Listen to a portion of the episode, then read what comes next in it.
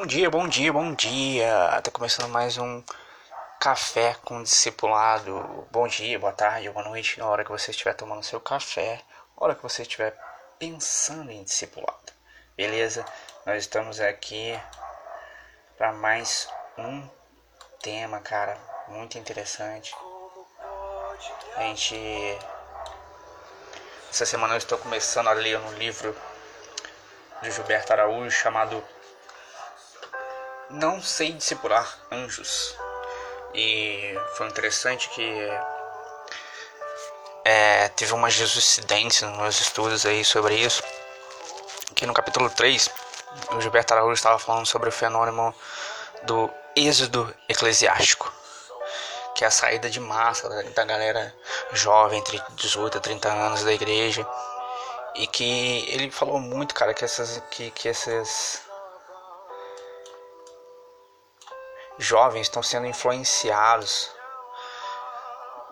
pelas ideologias ateístas, humanistas, assim, correntes filosóficas e tal, e estão abandonando o evangelho. O interessante é que, que nessa mesma semana também eu estava ouvindo uma entrevista do Thiago Arraes, do grupo Os Arraes, não sei quantos conhecem, com o Marcos Botelho da Glocal.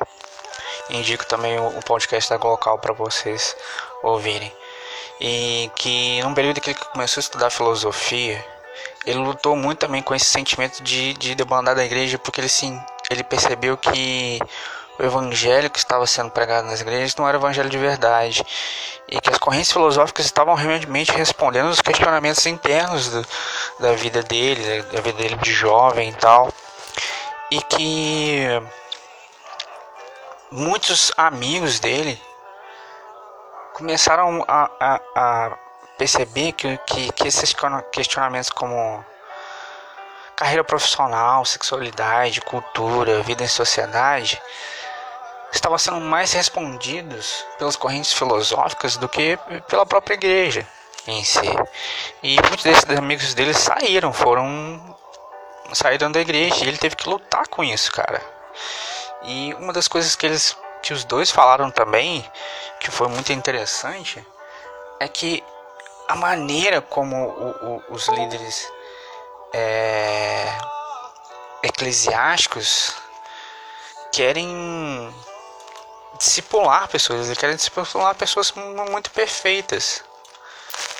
Isso é até o, o, o, o texto do, do, do, do Gilberto Araújo, que é não sei discipular anjos, ele não sabe discipular pessoas perfeitas, ele, tem, ele discipula pessoas que têm, têm seus questionamentos, têm seus problemas internos, têm seus, seus, seus pecados, têm, têm suas dádivas, sim, têm seus dons, mas também têm seus erros comuns, em que a igreja precisa virar essa chave e mudar um pouco o, o posicionamento contra os jovens que, que, que, que se sentem com esse questionamento dentro, dentro do, da, da, da, da barreira da, da igreja. E que, mesmo que essas correntes filosóficas respondam os questionamentos que o Evangelho hoje não está respondendo, elas não resolvem esses problemas. A única coisa que resolve mesmo é o Evangelho de verdade, o Evangelho que é Cristo, que transforma, que, que a gente sabe que, que, que é o que tira aquele o problema do pecado. O problema o pecado fez na alma, o corrompimento dos sentimentos. Isso aqui que, que, que acho que o, que o evangelho que está sendo pregado na igreja hoje está faltando. Pegar o evangelho de verdade para virar meio com essa chave, sabe? Meio que virar essa. Essa. Esse plug para que a gente possa entender um pouco é, a, a, os questionamentos dos jovens, por, por que, que eles estão saindo da igreja?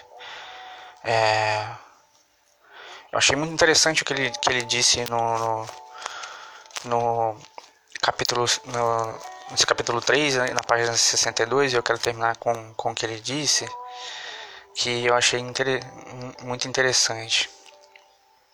E ele começa bem assim: A pedagogia da aprendizagem que o arrependimento proporciona está em desentulhar a alma, perdoando a si, abrindo as algemas e colocamos em nós mesmo mesmos cujas chaves escondemos, criando um senso de autopunição.